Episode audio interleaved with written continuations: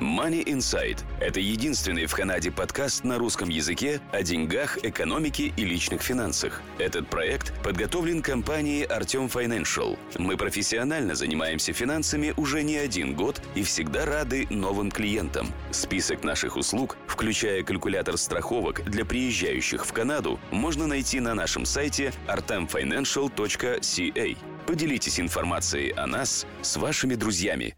Добрый день, уважаемые слушатели подкаста Money Insight. Вы слушаете подкаст о деньгах, экономике и личных финансах. Сегодня мы записываем подкаст на интересную тему, которая касается трудового права и все, что э, касается трудоустройства или, наоборот, увольнения с работы, расчетом э, со своей компании. Сегодня мы ведем беседу с э, специалистом в этой области. Это Юлия Платонова, адвокат по трудовому праву. Юля, привет. Добрый день, Артем, Глеб.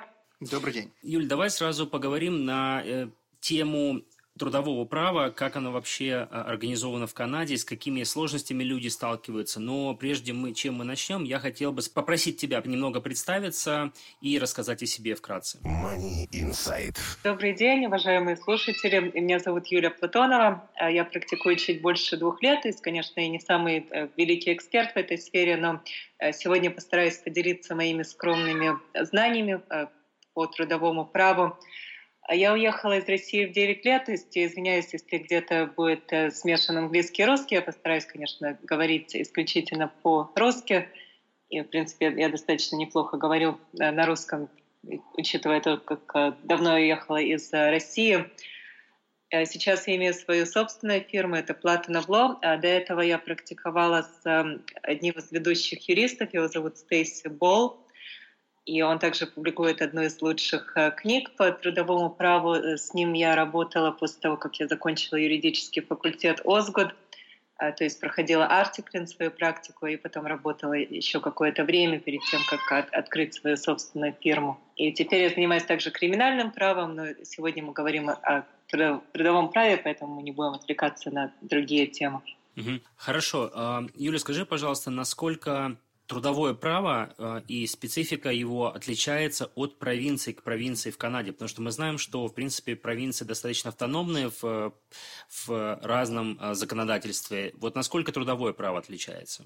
В принципе, отличается не сильно, потому что Канада, как э, вы знаете, это страна common law, то есть как бы common law – это, в отличие от кодекса закона, это закон, который был произведен судьями, то есть в течение многих лет, многих десятилетий э, судьи выносили решения суда, и на этом как бы основывается common law, то есть как бы прецеденты определяют новые решения суда. По всей Канаде, за исключением, я подозреваю, Квебека. Квебек, там как бы там есть, в принципе, common law, там есть civil law, но опять же, как бы каждая провинция имеет свой собственный трудовой кодекс, то есть в Онтарио это называется Employment Standards Act. И опять же, это кодексы достаточно похожи, то есть практически все кодексы в каждой провинции указывает на то, что если человек э, заработал зарплату, она должна быть выплачена при любых обстоятельствах.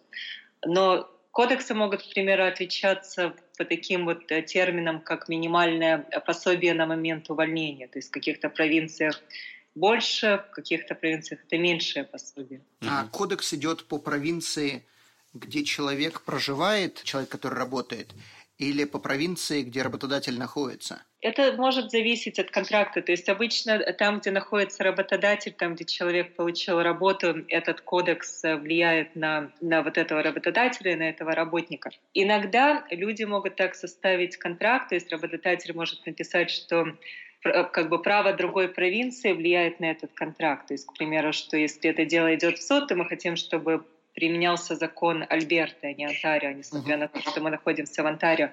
То есть, как бы, если контракт правильно составлен, то это возможно сделать таким образом. Угу.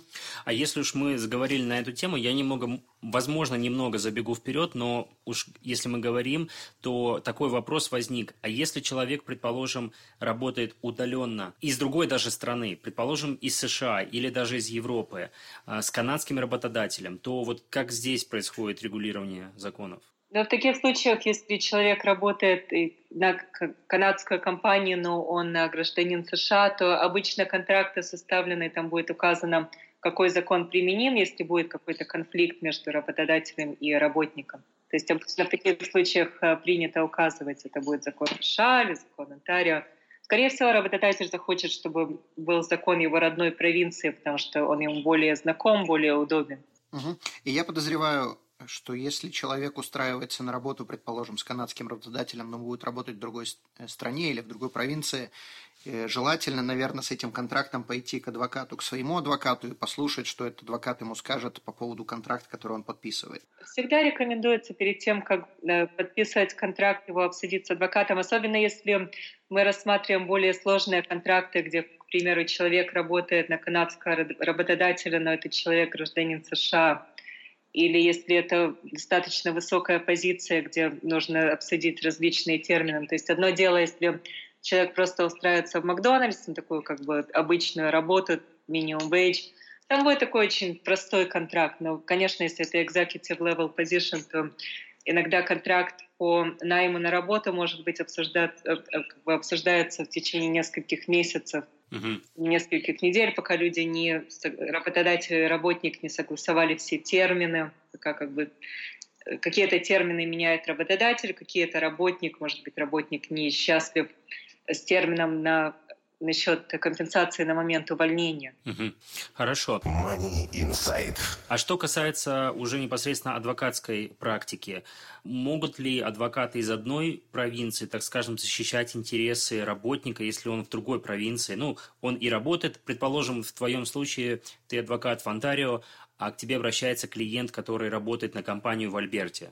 Можешь ли ты заниматься такими случаями? Не всегда. То есть если работодатель был в Онтарио, если контракт э, по найму составлен по, э, под правом, под трудовым правом Онтарио, то я смогу.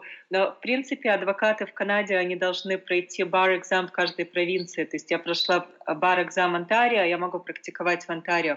Если я хочу практиковать, к примеру, в Альберте, то мне нужно будет пройти экзамен Альберты, который, который будет чем-то отличаться. Uh-huh. И я могу практиковать полностью в Альберте, в любой области.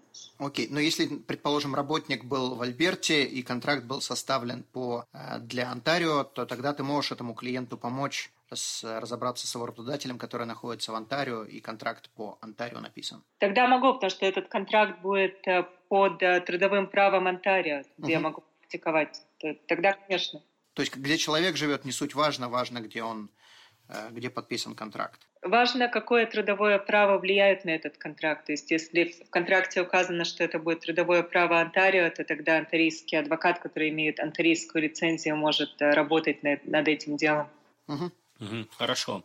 Давай непосредственно теперь поговорим о том, важном вопросе, который интересует многих наших э, слушателей сейчас, уже непосредственно о Трудовом кодексе с точки зрения работника. Предположим, если человек работает на компанию и что-то что -то, что -то идет не так, его компания собирается увольнять, то какие вот процедуры при увольнении и что важно знать сотруднику, а, как правильно себя вести и как так скажем, быть правильно уволенным. Я еще здесь сделаю одну маленькую заметку. Если ты сможешь дать, э, объяснить различия между увольнением и сокращением, то есть, чтобы люди знали, что мы говорим о двух разных вещах, и какое, какая, какая разница между этими вещами. Смотри, то есть в Канаде есть э, два вида увольнений. То есть не то, что не совсем как увольнение и сокращение, то есть это называется или увольнение по вине работника – или увольнение не по его вине. То есть, в принципе, когда, к примеру, компания сокращает э, свой состав сотрудников, и, в принципе, человек хорошо работал, на нем нет никакой вины, то есть он не проявлял халатности, но компания вынуждена его уволить. Если работник попадает под такое увольнение, которое происходит не по его вине, то компания должна выплатить ему или ей э, компенсации на момент увольнения. Эта компенсация, она, разви... Э, как бы она зависит от э, нескольких факторов. То есть под common law за каждый проработанный год человек может получить компенсацию в размере месяца своей заработной платы. То есть это включает зарплату, все бенефиты, бонусы и так далее. То есть все, чтобы этот человек получил в течение этого месяца, а находясь на рабочем месте, он должен получить как денежную компенсацию вместо этого. Uh-huh. Например, если человек проработал 6 лет, то он должен получить компенсацию в размере 6 месяцев, если это увольнение происходит не по его вине. И это э, 6 полных лет, или он проработал 5 лет и 9 месяцев, и тогда за эти 9 месяцев ему ничего не полагается? Если 5, 5 лет и 9 месяцев, то есть может, он может получить или 5,5 месяцев компенсации, или 6. Это как он договорится, как компания, как компания захочет выплатить. То есть когда 5,9 месяцев, например, это может быть или полные 6, или 5,5, то есть по-разному. Но, конечно, эти 9 месяцев должны как-то быть компенсированы. Окей, то есть это не то, что должно быть ровно вот Нет, нет, год конечно. Год. Может быть, да, да, может быть, fractional такой uh-huh. тоже, конечно. И к этому еще могут э, прибавиться дополнительные факторы. То есть как бы это такая формула, но, к примеру, если человек на момент увольнения занимал высокую позицию, если этот человек инвалид, если он, в принципе, уже относится к такому достаточно преклонному возрасту, то есть по закону, то есть не говорю, что 50 лет это преклонный возраст, но по закону, если работник как бы ему 50 лет и более, то он уже считается advanced age employee то в таких случаях, несмотря на то, что, к примеру, этот человек проработал 6 лет, он может претендовать на 8 месяцев, возможно, даже на 10 и 12. Это, опять же, как, как договорится адвокат, как человек сможет договориться с компанией. Это по common law. То есть по кодексу вместо этого там как бы компенсация меньше, чем под common law. К примеру, Employment Standards Ontario за первый год работы всего неделя полагается компенсация на момент увольнения. За если между одним годом человек работал как бы между одним годом и три года, то это две недели. То есть как бы кодекс предполагает меньше компенсации, чем common law. А кто превалирует? Обычно, смотря как составлен контракт, то есть э, очень часто именно common law, потому что или термин насчет увольнения просто не включен в контракт, или он включен таким образом, что суды просто его признают недействительным. То есть как, суды не любят термины, когда компания, работодатель старается выплатить работнику меньше, чем common law, потому что они понимают, что у работодателя больше власти, больше силы на момент заключения контракта по работе. То есть если этот термин не составлен очень четко, идеально, то просто суд на него посмотрит, скажет, что недействительно, и мы возвращаемся опять же к common law. А для чего тогда есть э, вот этот вот стандарт labor law? Там же не только компенсация на момент увольнения, это очень детальный кодекс, то есть там обсуждается все рабочие часы, как часто работодатель должен давать перерыв, то есть как бы вот эти вот официальные праздники, такие как э, Крисмас и так далее, какая должна быть оплата. То есть это длинная статья, она существует для того, чтобы помочь работнику. То есть, в принципе, эти кодексы, они больше защищают работника, чем работодателя. И по этому кодексу все равно, даже если работодатель хочет платить меньше, чем под common law, он не может заплатить меньше, чем под кодекс. Окей, okay, понятно. Исключить common law, но не кодекс. Хорошо. Путешествуете? Мы обезопасим ваш путь. Страховки на все виды путешествий, приезжающим в Канаду. Калькулятор находится на нашем сайте atomfinancial.ca. Какие права у работника или скажем, как, как увольняет компания человека во время испытательного срока? А есть ли какие-то обязательства у компании по выплате или нет? Да, есть. То есть, э, несмотря на, на то, что человек был э, на вот, на вот этом probationary period, то есть э, компания не может уволить человека без причины. То есть, несмотря на то, что человек в течение этих трех месяцев, он считается как probationary employee, они должны все равно дать ему возможность проявить себя. То есть они не могут просто несправедливо уволить. К примеру, нашли этого работника, дали ему работу, и вдруг через неделю после найма появился более хороший кандидат, как кажется, этой компании. И они просто решили уволить этого работника, сказать, о, мы нашли кого-то получше. Это будет несправедливое увольнение. И в таких случаях обычно можно получить для работника где-то от двух до четырех месяцев компенсации, иногда шесть максимум, потому что все-таки это очень короткий срок работы.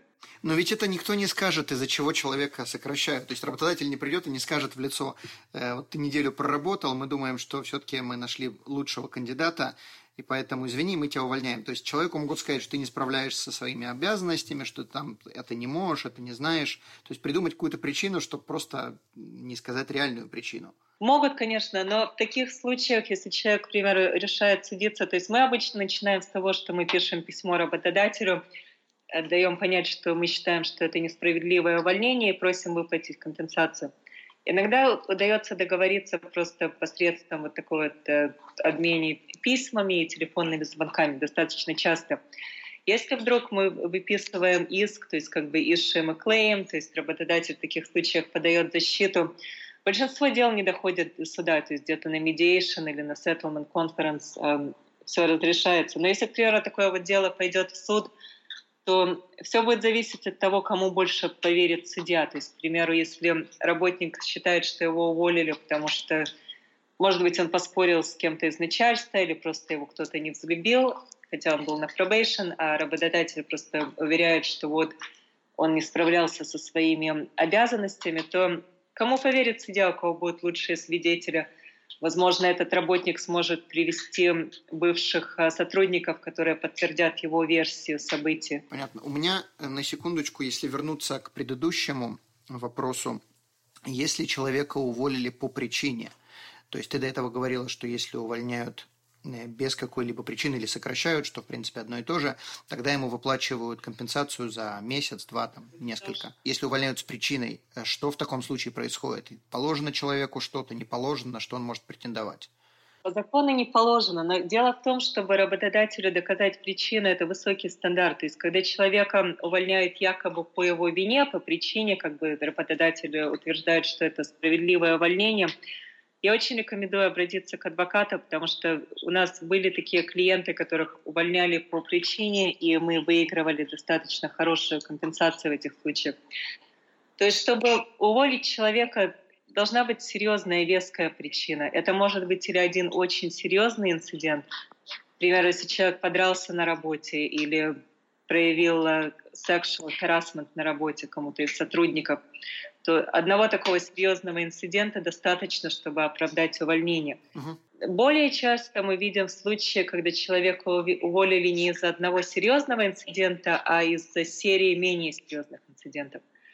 Но в таком случае обязательно нужно использовать дисциплину перед тем, как уволить. То есть, к примеру, скажем, что пришел такой работник, назовем его Вася Пупкин, чтобы ни с кем слушателей не было совпадения. Скажем, Если Вася... совпадение есть, то мы вас не имеем в виду.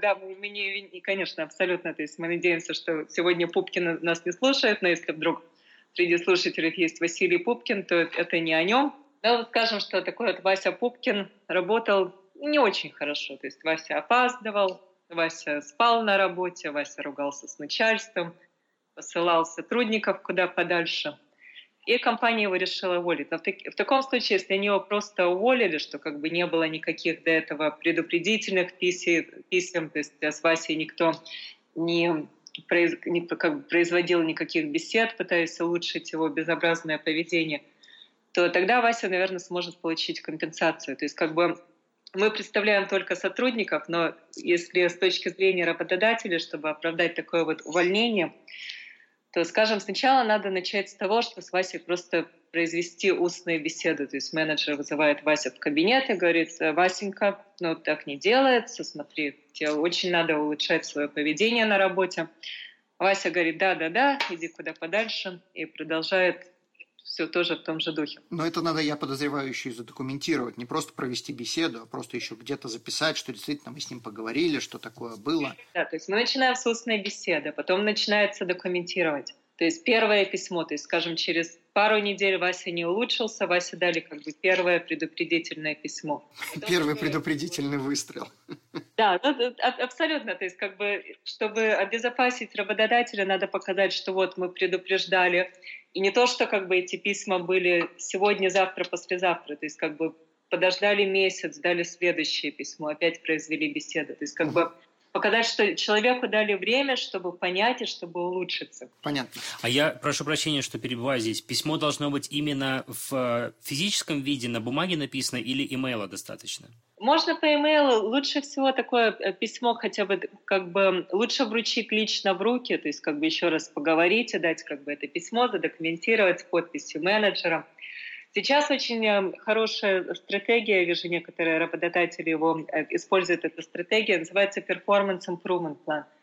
То есть через пару писем, если письма не помогают, можно опять позвать Васю и дать Васе план, как Вася должен улучшиться. А сколько это должно продолжаться? То есть вот э, Вася влияет негативно на работу всего коллектива.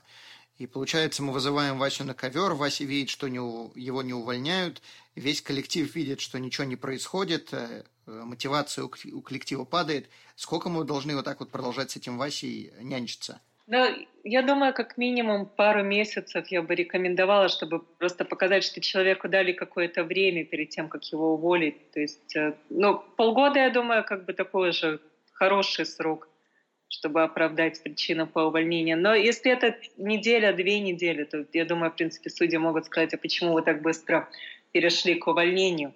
Понятно. А, я прошу прощения, еще уточнение, формальное такое уточнение. То есть, если мы предоставляем это письмо сотруднику, он обязан, должен его подписывать или нет? Потому что он может от него абсолютно отказаться, выкинуть его в урну и все. Может. И, в принципе, у нас были вот такие клиенты, которые не подписывали, потому что они считали, что его вины нет. Но то, что он не подпишет, то есть, в принципе, то, что он не подписал, это может помочь ему, его аргументы в суде. Он скажет, что я был не согласен, это, это все неправда, я работал очень хорошо. Но, опять же, если будут свидетели, сотрудники, э, менеджмент, которые выступят в суде и скажут, что э, Вася, это был просто кошмар, когда наконец-то мы его уволили, мы просто все очень облегченно вздохнули, принципе, опять же, это все будет зависеть от показаний, от свидетелей. То есть э, человек может абсолютно отказаться подписать это письмо. Понятно. То есть прав у работника не так мало, как многие считают. Нет, в принципе, прав достаточно. То есть э, плохо, что многие люди не знают о своих правах. То есть если, опять же, мы возвращаемся к э, увольнению не по вине работника, то очень часто люди подписывают э, termination letter, где им, к примеру, предложили два месяца компенсации – человек может претендовать на все 8 месяцев. Проблема в том, что если они подписали это письмо, то у адвоката связаны руки. Очень тяжело оспаривать это подписанное письмо, потому что иногда были клиенты, которые к нам приходили, и, в принципе, мы видели, что им положено намного больше, чем то, что им выплатили, но они подписали письмо, то есть как бы они освободили эту компанию от дальнейших обязательств. И в этом случае единственное, что может помочь, если можно будет доказать duress, ну, как бы, что их вынудили это подписать, но это вот буквально, если кто-то стоял с пистолетом у головы и говорил, подписывай, то я тебя застрелю. То есть... Нет, хорошо, тогда у меня такой вопрос. Я видел пару раз случаи, когда людям, людей сокращали или увольняли, и давали им письмо и говорили, или ты сейчас подписываешь письмо, вот прям всю секунду подписываешь письмо, что ты берешь бенефиты, которые мы тебе даем, или мы тебе бенефиты вообще не даем, и завтра ты ничего не получишь. Что в таком случае человеку делать? Э, это, скорее всего, к сожалению, не будет признано как дюрес. То есть э, в этом я считаю, что наша система не очень хорошо э, защищает работников в таких случаях. Не так часто я видела, что, что им говорили «подпиши прямо сейчас», но иногда просто дают очень маленький срок, к примеру, буквально день-два, и человек считает, что у него нет времени, чтобы посетить адвоката, проконсультироваться. И опять же, то, что как бы, что важно упомянуть, что если этот срок дан, к примеру, пару дней, то срок имеет э, какой-то value только в том случае, если человек хочет подписать э, на, на ту сумму, которую ему предложили. Потому что, к примеру, если мы просим больше компенсации, это уже называется counter offer, и этот counter offer по закону, он как бы убивает э, первый, как первое предложение, которое было в письме. То есть, если, предположим, человеку дали 48 часов, в первые 24 часа он обращается к адвокату, адвокат быстро стряпает письмо и говорит, что мы не согласны на два месяца, которые вы предложили, мы согласны только на четыре, то значит теперь у, у работодателя нет выбора, он должен э, вести переговоры с работником. Даже если, к примеру, работник э, пропустил вот это, эти 48 часов, пришел к адвокату, и мы просим 4 месяца, то все равно или работодатель будет вести переговоры, или если, к примеру, эти переговоры не приведут никаким результатам, и дело пойдет в суд, работник может судить э, в течение двух лет, то есть как бы срок два года с момента увольнения. То есть в течение двух лет можно подать иск и просить ту компенсацию, которую работник считает, он должен получить. Money Insight. Ваш подкаст о финансовой грамотности. А как работнику себя защищать вот в момент, когда его уже он, он знает, что его хотят уволить, ему начинают предоставлять какие-то письма на подпись и так далее. Что он может, э, какие документы, может быть, собирать, какие доказательства собирать для дальнейших разбирательств? Все зависит от дела. То есть, если такое простое дело, когда просто его уволили, он попал под сокращение, и просто дело идет о том, насколько должна быть большая компенсация. Это может быть достаточно простое дело, где не будет много большого объема документов. С другой стороны, если, к примеру, работник э, подвергался харасменту, то есть если была токсичная атмосфера на работе, его пытались э, вынудить к тому, чтобы он уволился якобы добровольно, то тогда иногда люди записывают э, разговоры, когда, к примеру, начальство кричало на этого работника совершенно незаслуженно. Иногда какие-то бывают имейлы, какие-то письма, где этого человека унижали, к примеру. Угу. То есть э, документов может быть очень много в зависимости от дела. А может ли сотрудник вести видеозапись, условно говоря, себя на работе? Ну, то есть он э, может записать, что к нему кто-то обращается не, нехорошо, да, то есть какая-то нехорошая рабочая обстановка, то есть видео доказательства могут помочь? Могут помочь, обычно их можно использовать в суде, то есть все зависит от э, суда, так как, как бы есть разные э, rules, как бы разные правила по тому, какие свидетельские, э, какие как бы можно использовать, какой evidence. Но, в принципе, чем больше, тем лучше, даже если это не, невозможно будет использовать в суде, там, видео или аудиозапись, но это может просто помочь адвокату и сотруднику лучше понять дело, как бы освежить память. Угу. Угу. Хорошо, давай поговорим, вот если сотрудник, предположим, попал в ситуацию, когда его уволили, обещали заплатить, но не заплатили. Мы, мы в данном случае говорим не про бенефит, а именно, предположим, на последний месяц зарплаты. Да, обычную оплату труда. Что ему делать в таком случае? Это достаточно простая ситуация. То есть эм, кодексы, такие как Employment Standards Act, они очень э, четко написаны так, что зарплата должна быть выплатена при любых обстоятельствах. То есть даже если наш Вася Пупкин вел себя безобразно, постоянно проявлял неприемлемое поведение на работе, украл имущество или разрушил имущество компании, все равно его зарплата должна быть выплачена. То есть э, в таком случае наш Вася может или, или пойти к адвокату и объяснить, что произошло. Э, адвокат может написать требовательное письмо э, работодателю и потребовать, чтобы Вася выплатили зарплату немедленно. Или же он может, наш Вася, пойти в Министерство труда и написать там жалобу. И эту жалобу можно написать или онлайн, как бы на, на веб-сайте Министерства труда, или послать по почте, то есть или по факсу, то есть там есть несколько способов. И там есть все формы для такой жалобы, то есть в принципе это достаточно простой процесс, и многие работники могут это сделать самостоятельно без, без адвоката. И это во всех провинциях подобное есть? Да, это есть, конечно. Угу. Это, это в этом кодексе очень как бы не отличаются друг от друга, от провинции к провинции. И в таких случаях министерство рассмотрит жалобу, обычно оно заставит работодателя выплатить э, зарплату, и, как правило, если такое происходит, то министерство также наложит э, санкции на, работод... на этого работодателя, на компанию, или как штраф, или заставит э, эту компанию посетить семинары, где их просветят насчет трудового права, объяснят, что так делать нельзя. А обычно, когда адвокат э, требует в письме, чтобы выплатить зарплату, то адвокат также попросит какую-то дополнительную компенсацию за моральный ущерб, и также, чтобы помочь Васе покрыть гонорар адвоката, чтобы как бы Вася не платил этой своей зарплаты, которую он получил через письмо от адвоката. Понятно. MoneyInsight.ca YouTube-канал. Все о финансах в Канаде на русском языке. Юль, давай, может быть, дадим практически здесь советы, если есть из твоего опыта, для таких случаев, когда человека, скажем, принуждают, ну, не принуждают, а просят сначала, да, выполнять обязанности, которые, в принципе, не входят в его а, круг обязанностей по его должности, позиции, и ему просто сначала хорошо просят, да, ой, сделай то, сделай это. Потом, допустим, говорят, что ты должен это делать.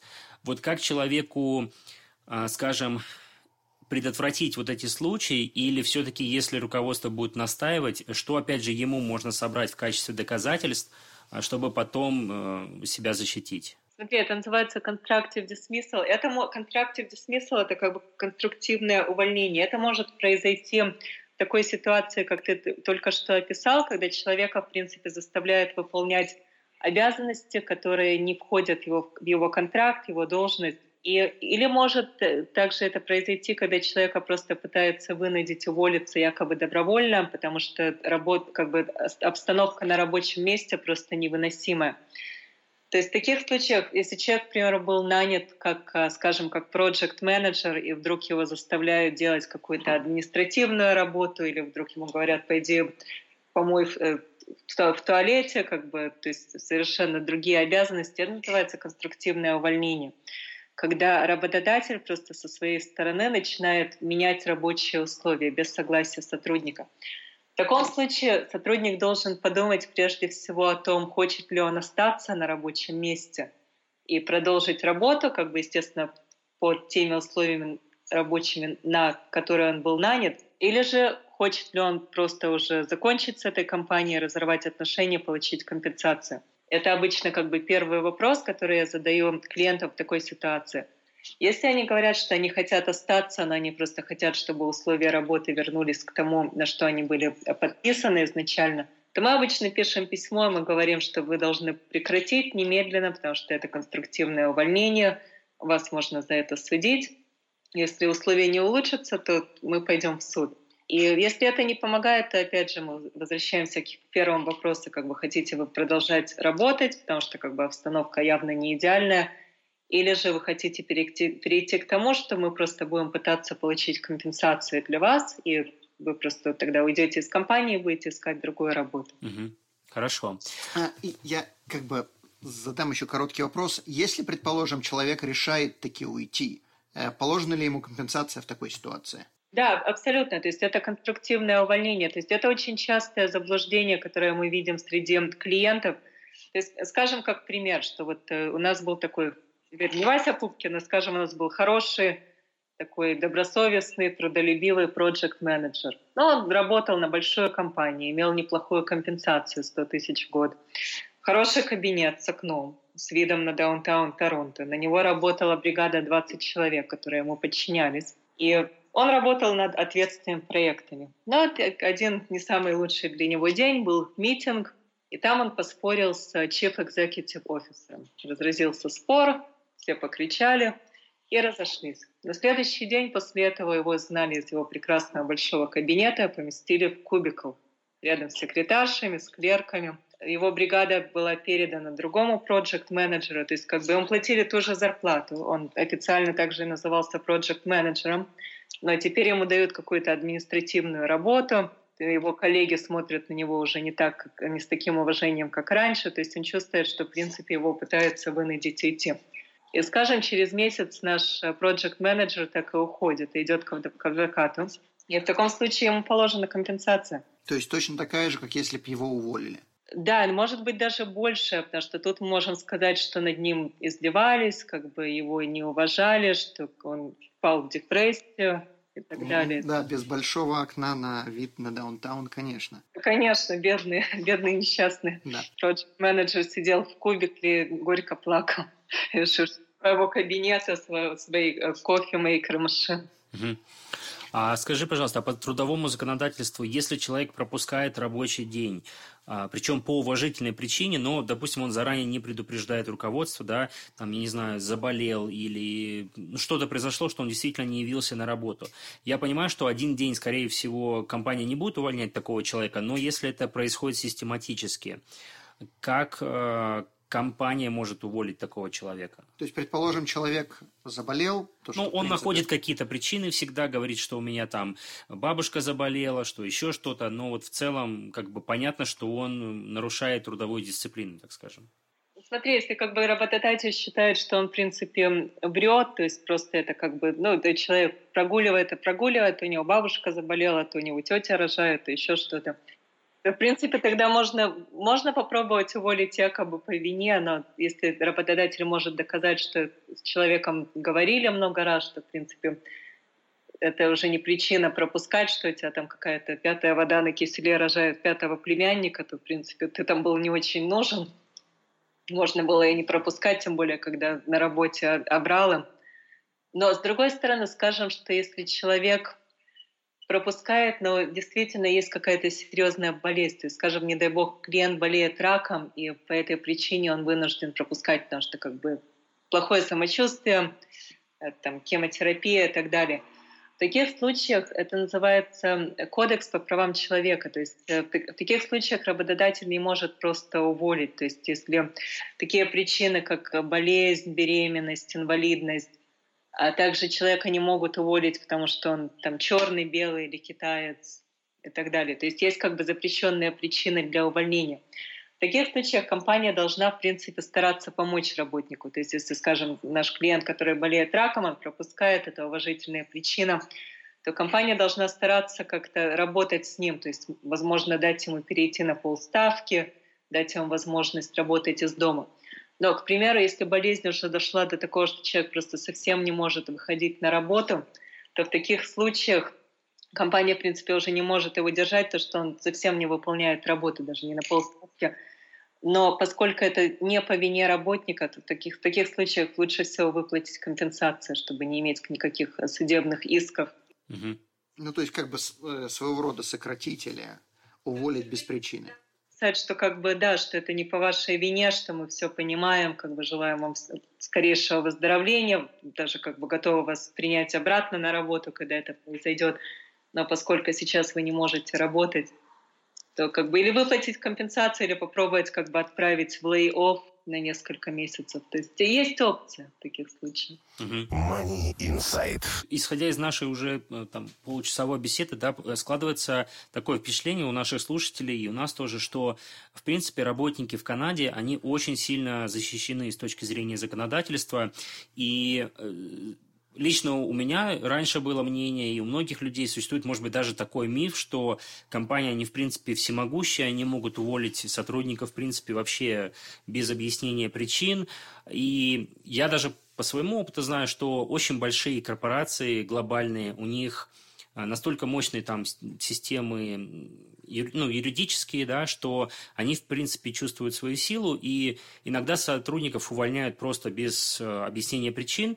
Он приходит утром на работу, и ему говорят, все, ты уволен, твой пропуск э, не работает, компьютер ты нам отдаешь, и вот твоя коробка с вещами, до свидания. Но я так понимаю, что именно в таких случаях э, критических сотрудник имеет очень большие возможности требовать компенсации, да? Да, абсолютно. Самое главное не забывать о том, что надо в таких случаях обращаться к адвокату, потому что мы видим тех клиентов, которые приходят, но очень многие не приходят, потому что люди просто не знают о своих правах, о том, что они достаточно хорошо защищены в Канаде, в отличие от многих других стран. Потому что, к примеру, у нас бывают клиенты, которые приходят и говорят, ой, у нас уже 20 человек уволили, но никто никуда не обращался. И вот первый клиент пришел, и мы начинаем садиться с этой компанией. Угу. То есть, в принципе, компания может уволить в любой момент без объяснения причин. Главное, что она должна заплатить бенефиты, которые положены по закону. Да, то есть компания может уволить человека не по его вине, но в таком случае должна быть соответственная компенсация. Окей. Угу. У меня тогда вопросы. Э, развернем теперь стол и поговорим э, несколько минут по поводу того, какие права есть у работодателей. То есть сейчас мы говорили по поводу работников, э, как себя может защитить работодатель? Предположим, это small business, человек открывает неважно что, он хочет нанять работника, э, он безумно боится, что его работник может засудить, украсть секреты, не работать, не приходить. Как он себя может обезопасить?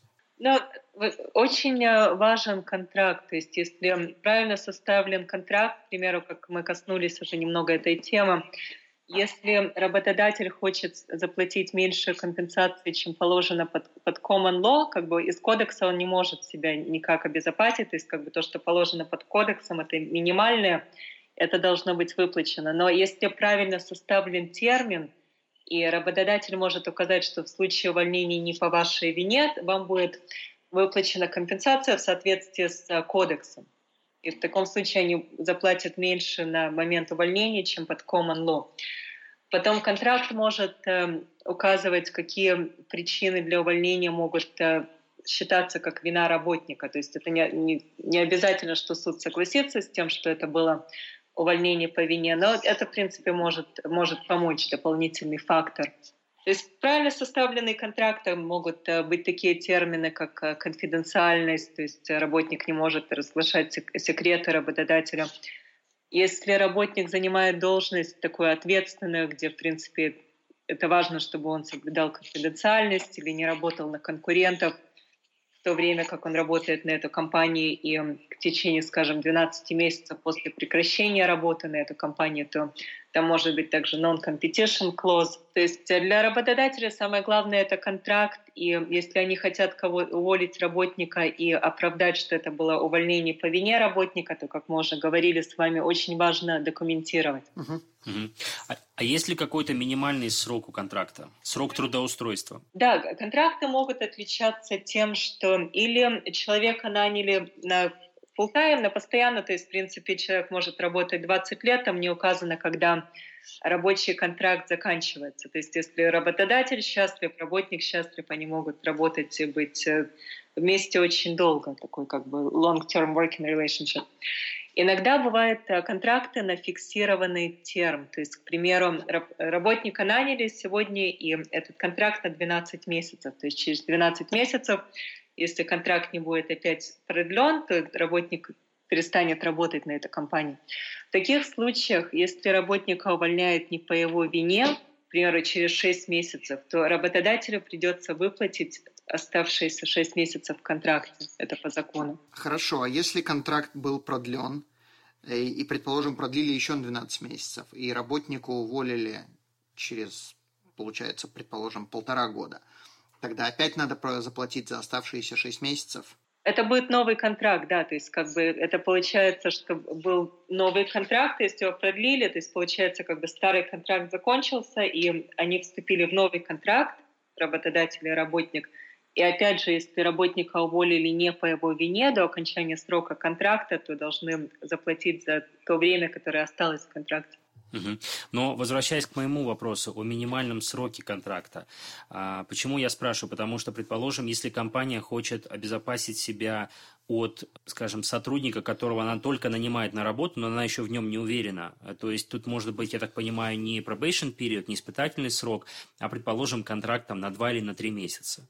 Такое может быть, да, есть, есть очень короткие контракты, конечно, абсолютно. Можно нанять человека на месяц, на два, на три, и тогда просто, если человек не подойдет, то это достаточно хороший способ просто не продлить контракт. То есть это получается даже лучше, наверное, чем probation? Это хорошая идея, конечно. То есть, э, но не все... Иногда люди, которые имеют хороший опыт, хороший как бы хорошее образование, они могут не захотеть просто подавать на такие короткие контракты, они будут искать именно то, что как бы full-time indefinite, где они могут э, иметь возможность работать на компании 10 лет, если они захотят. Uh-huh. Uh-huh. Money Insight. Если работник уходит сам через, предположим, несколько лет работы, положены ли ему какие-то компенсации? Если уходит сам, то нет, потому что это его личный выбор, то есть его никто не увольняет по его вине, человек просто ушел, к примеру, потому что он нашел другую работу. Угу. Понятно. А если, предположим, человек выполнял какой-то очень ответственный проект, и на нем была большая э, возложена ответственность за этот проект, и в том числе и по финансовым показателям, он резко уходит, и своим уходом он может нанести финансовый вред компании. Может ли компания что-то ему э, выставлять в этом случае?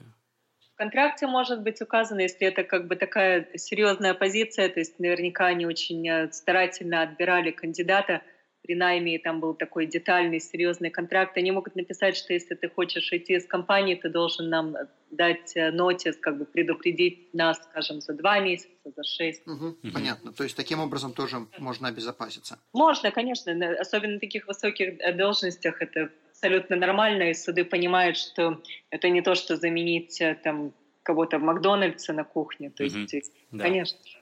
А что происходит, если человек наносит э, прямой финансовый ущерб компании в, там, в ходе выполнения своих должностных обязанностей. Предположим, водитель трака, и он разбивает машину, при этом повреждается груз, который он вез. А компания может подавать на него в суд или как-то требовать э, возмещения ущерба? Компания может теоретически, но обычно просто для этого есть э, страховка, потому что компания понимает, что когда имеешь бизнес, всегда присутствует риск, что такое произойдет, и поэтому есть страховка. И обычно компания понимает, что, в принципе, судиться с работником, но даже если, скажем, эта компания выиграла дело, и суд присудил полмиллиона долларов, но у работника просто, скорее всего, нет таких денег. То есть угу. нет смысла совершенно судиться. А может ли это быть причиной для увольнения?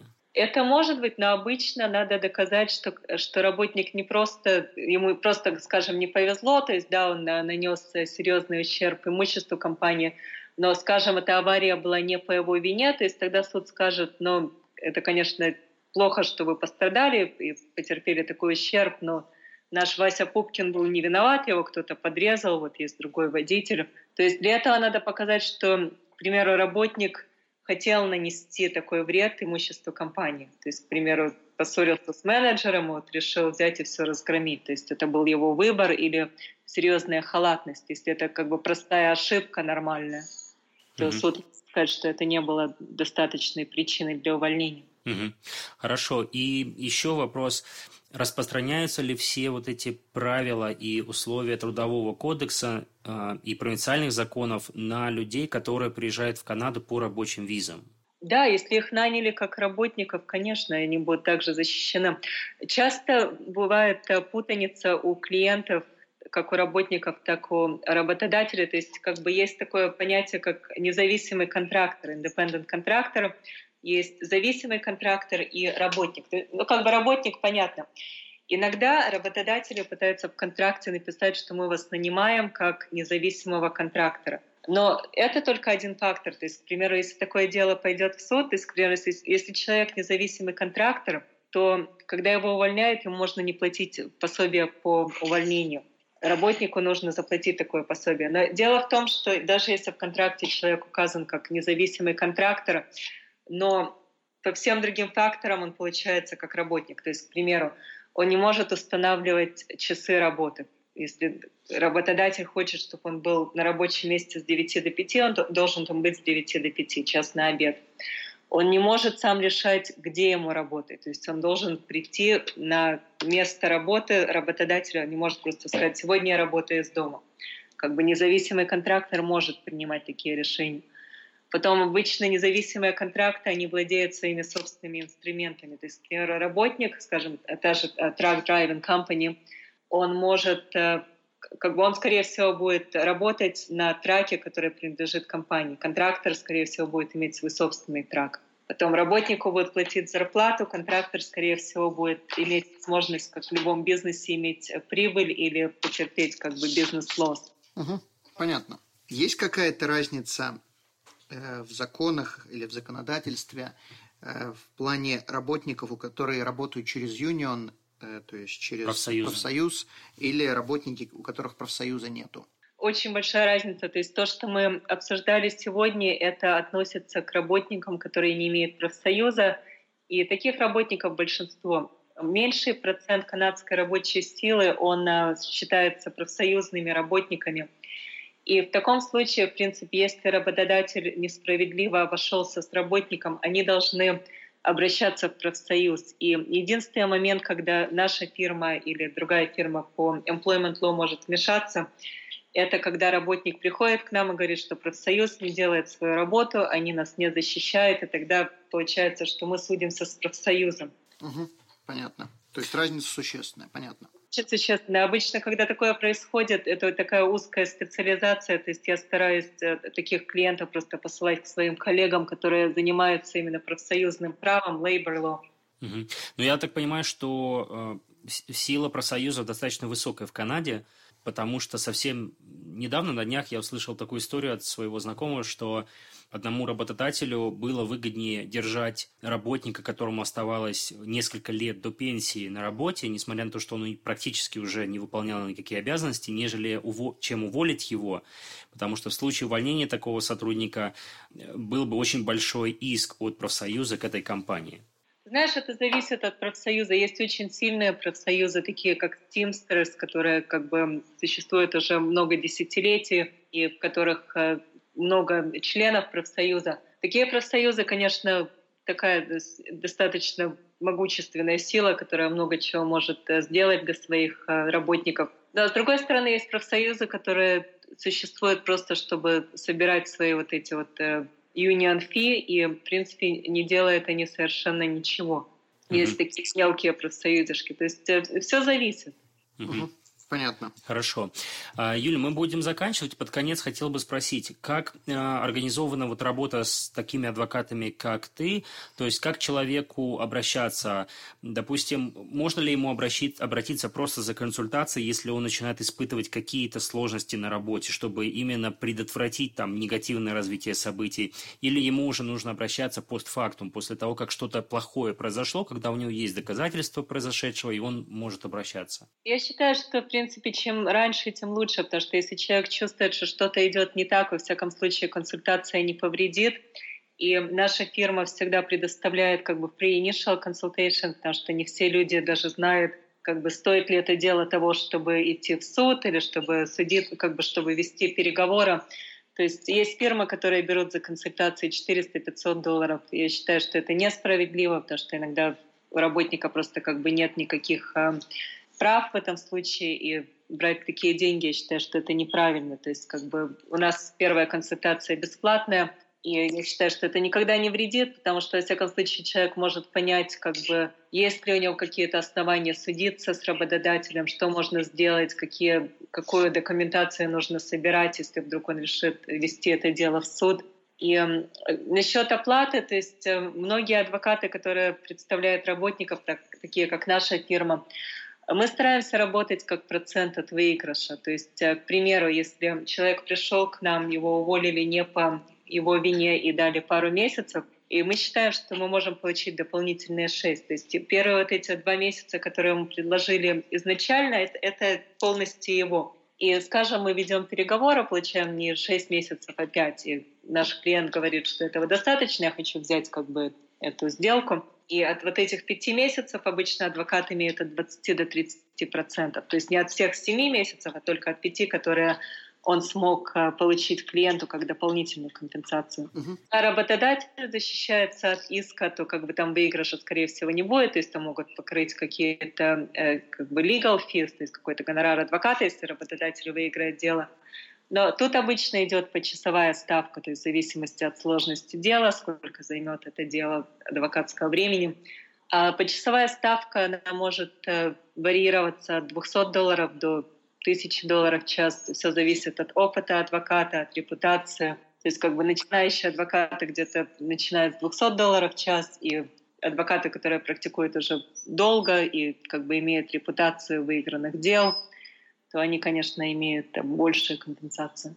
Вот эти вот, ты говоришь, 200, там, 1000 долларов, не суть важно. Сколько? Вопрос заключается, если адвокат не выигрывает дело, то все равно надо адвокату платить эти 200 или 1000 долларов в час, да, обычно как бы даже адвокат же не может гарантировать того, что это дело выиграно. То есть, к примеру, приходит работодатель и говорит, вот меня судят за несправедливое увольнение, я считаю, что Вася Пупкин это был кошмар, у нас были все основания уволить, и, скажем, адвокат берет это дело, и получается, что адвокат потратил на это дело, ну, скажем, 30 часов, и он его проиграл, то все равно, конечно, работодатель будет вынужден выплатить этот гонорар. Понятно. Угу. А как часто вообще э, у людей доходит дело до суда или э, есть какие-то досудебные э, способы регулировать конфликт? Знаешь, очень часто мы подаем иски, то есть как бы потом э, мы получаем защиту от работодателя – но очень маленький процент дел доходит до суда. Я бы сказала, что в трудовом и в гражданском праве, ну, может быть, от 1 до 5 процентов. Обычно перед, перед судом, к примеру, в трудовом праве есть обязательный mediation. То есть когда мы идем через small claims, это как бы маленький процент дел, Small claims — это когда судятся меньше, чем на 25 тысяч. И в таких случаях это довольно быстрый процесс, то есть можно выписать сегодня иск, через 20 дней получить защиту, и, скажем, через от 3 до 6 месяцев есть settlement conference, это как медиация получается. И очень часто люди договариваются там на вот этом на settlement conference. Superior Court тоже обычно на медиации э, люди договариваются, две стороны противоположные. И единственное, что в Superior Court эта медиация может занять через 6 месяцев, быть назначена через год. То есть э, Superior Court, там как бы можно судиться на любые суммы, но это более такой, более сложный, более длинный процесс. Понятно. Прежде чем идти в этот корт, надо сделать страховку жизни.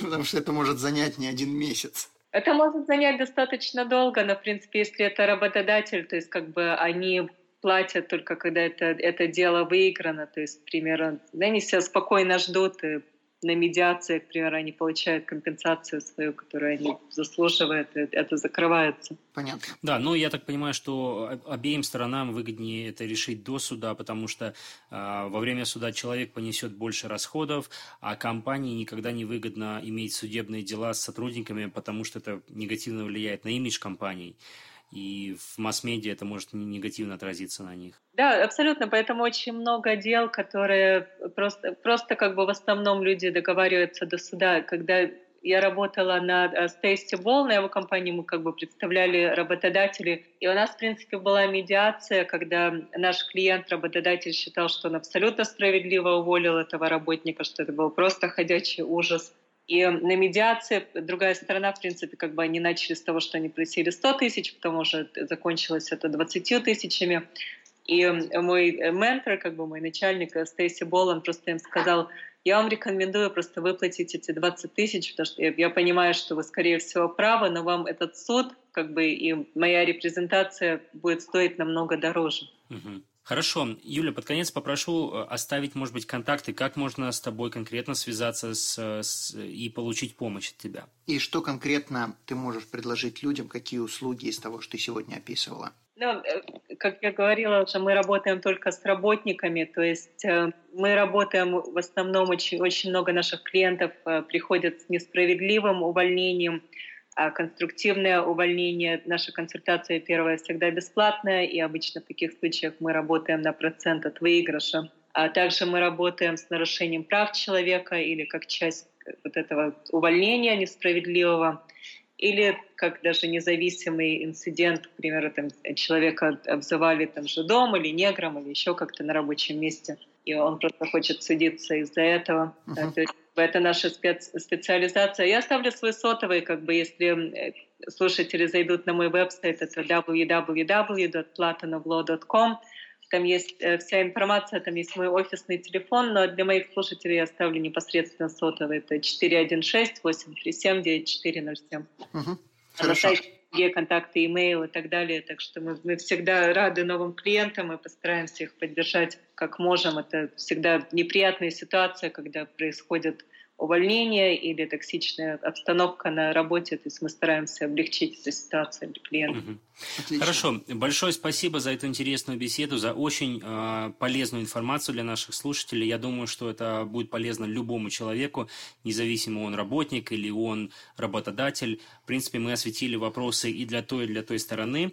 Юля, большое спасибо. Спасибо, Артем, за ваши замечательные вебкасты. Как бы очень здорово, что кто-то старается просто дать информацию и связать э, слушателей, и, как бы, и людей, которые могут чем-то помочь, какой-то полезной информацией. Э, я надеюсь, что что-то сегодня наши слушатели получат полезное из этой беседы. И извиняюсь за русский и английский. Нет, было... отлично. На самом деле, для девятилетней девочки да. это Хорошо. отлично. Э, большое спасибо. Будем на этом заканчивать. И всего доброго. Услышимся в следующем подкасте. До свидания. Спасибо. До свидания. Хорошего уикенда. Пока. Данный подкаст сделан лишь для вашей информации. Компании, инвестиции, страховые продукты и другие материалы, упомянутые в подкасте, упомянуты лишь для ознакомления и не являются рекомендацией к действию. Так как мы не знаем вашей конкретной ситуации, то мы не можем нести ответственность за ваши действия после прослушивания подкаста. Пожалуйста, обращайтесь к специалистам, если вы не уверены, как поступить. Спасибо, что слушаете нас и не забывайте задавать вопросы.